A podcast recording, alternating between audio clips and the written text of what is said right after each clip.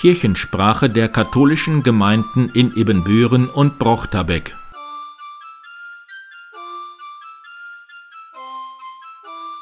Herzlich willkommen zur 38. Ausgabe der Kirchensprache am 12. September 2021. Mein Name ist Pastor Martin Weber. An diesem Samstag waren die ersten Firmenfeiern mit Weihbischof Hegge. Maßgeblich sind sie von Kaplan Sebastian Frier vorbereitet worden, der schon längst in seiner zweiten Stelle in Oelde arbeitet. Nächsten Sonntag um 11 Uhr wird er aber offiziell in St. Mauritius verabschiedet. Fünf Jahre war er in unserer Pfarrei tätig, vor allem im Bereich der Jugendarbeit. Er hat die Firmenvorbereitung auf Stadtebene konzipiert und viele Katechetinnen und Katecheten für diese Arbeit gewinnen können. Er hat die zehn Messdienergemeinschaften in unserer Pfarrei begleitet und auch den verschiedenen Ferienlagern gute Impulse geben können. Die offene Weihnacht oder die offene Kirche am Kirmessonntag wären ohne ihn nicht denkbar gewesen und haben eine außerordentliche Resonanz gefunden. Für seine neue Tätigkeit in Oelde wünschen wir ihm Gottes Segen. Im Anschluss an die heilige Messe wird noch Gelegenheit sein, ein persönliches Wort des Dankes zu sagen. Auch wird es eine Kleinigkeit zu essen und zu trinken geben. Herzliche Einladung. Am nächsten Sonntag ist auch die Stadtwallfahrt nach Telgte. Man kann mit dem Fahrrad, Bus oder eigenem Pkw hinfahren. Um 14.45 Uhr ist die Pilgermesse in Telgte. Nähere Informationen gibt es im Fahrbüro.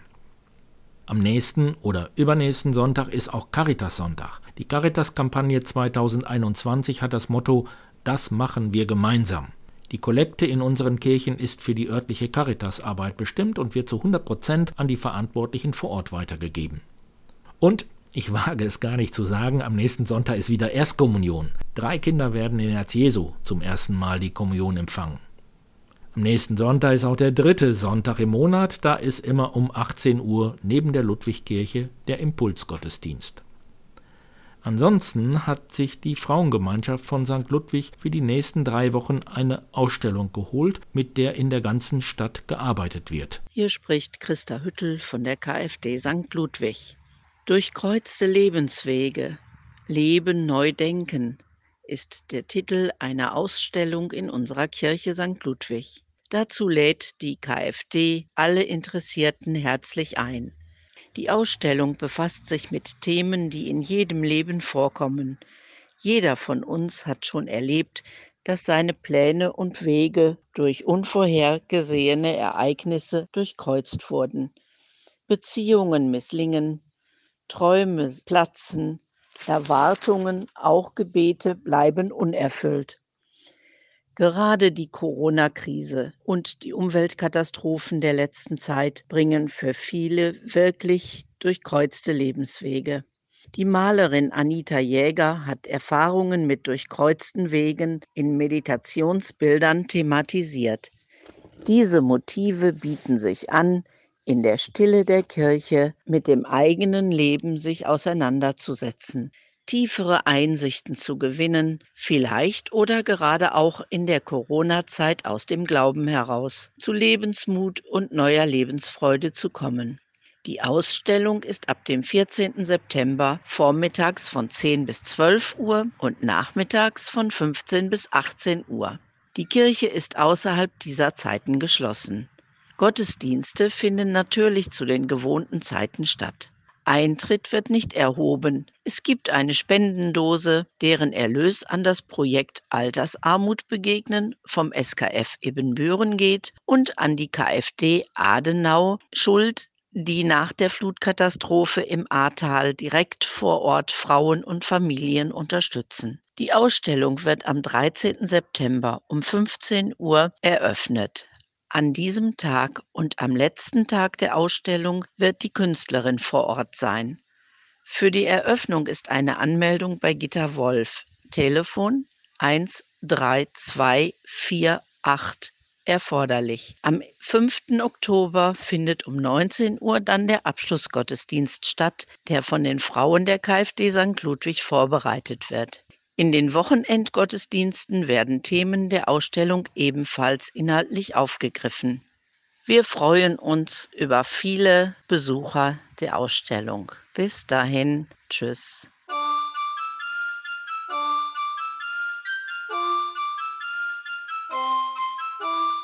Pastor Paul Hagemann erzählt über sein Aurora-Projekt.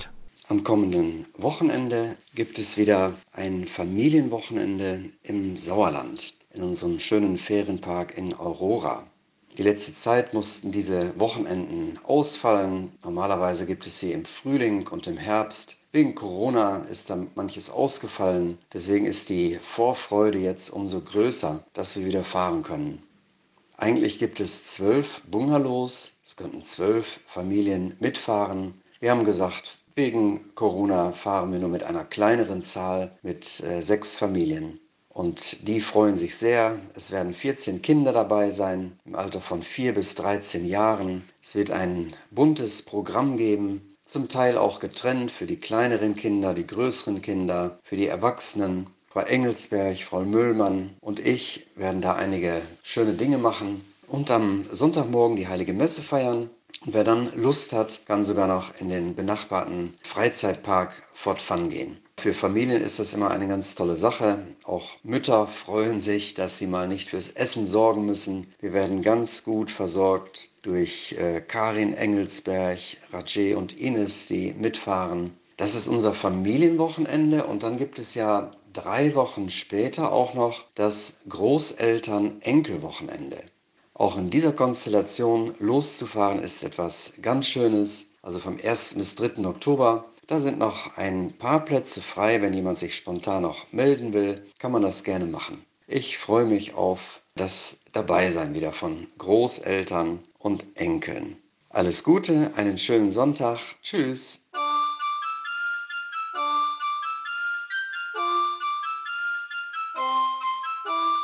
Am letzten Mittwochabend gab es im WDR Fernsehen in der Sendereihe Markt einen Beitrag zum Denkmalschutz in St. Ludwig. Denkmalschutz Ermöglicher oder Verhinderer? Kirche vor Ort wird untergehen, wenn sie sich an dieser Stelle nicht verändert.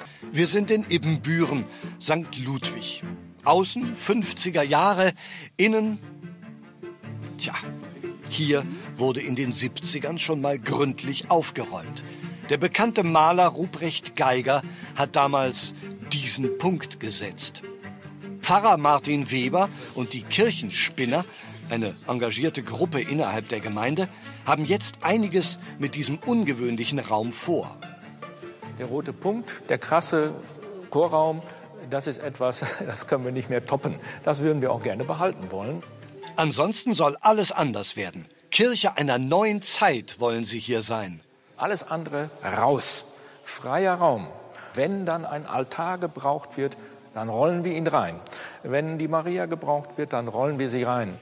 Das sieht allerdings der Denkmalschutz etwas anders und will die gesamte Kirche im Ist-Zustand unter Schutz stellen. Nichts soll mehr verändert werden dürfen, der Altarraum nicht und auch die alten Bänke aus den 50ern nicht, die nur deswegen drin geblieben sind, weil es bei der letzten Renovierung in den 70ern zu teuer war, sie auszutauschen. Pfarrer Weber ist entsetzt. Weil wir etwas Wesentliches verändern wollen und weil wir etwas verändern müssen, damit wir unsere Religion hier zukunftsträchtig in der Stadt ausüben können. Sonst können wir dicht machen. Denkmalschutz? Nein, danke. Das ist die Haltung der Kirchenspinner. Aber geht das überhaupt? Kann man als Eigentümer sagen, Gute Idee, lieber nicht? Brigitte Jans von der Stadt Ibbenbüren klärt uns auf. Genau das geht nicht, sondern äh, es ist so, dass es anhand von objektiven Kriterien festgelegt wird, ob eben dieser Denkmalwert besteht. Wenn er besteht, dann ist es unabhängig von dem Wunsch äh, des privaten Eigentümers. Ein Angebot also, das man nicht ablehnen kann. In St. Ludwig allerdings wollen sie sich wehren. Deswegen haben sie die Stadt jetzt verklagt. Begründung, sie würden in ihrer Religionsausübung behindert. Aber wer entscheidet denn nun in Denkmalfragen? Der Behördenaufbau ist eigentlich ganz einfach. Die unteren Denkmalbehörden bei Städten und Gemeinden entscheiden.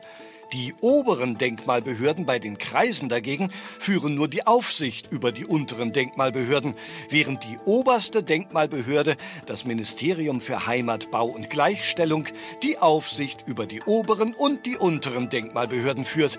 Das ist aber noch nicht alles. Die Denkmalpflegeämter der Landschaftsverbände haben die eigentliche Fachkompetenz. Mit ihnen müssen sich alle in Denkmalfragen ins Benehmen setzen. Kirchensprache der katholischen Gemeinden in Ebenbüren und Brochterbeck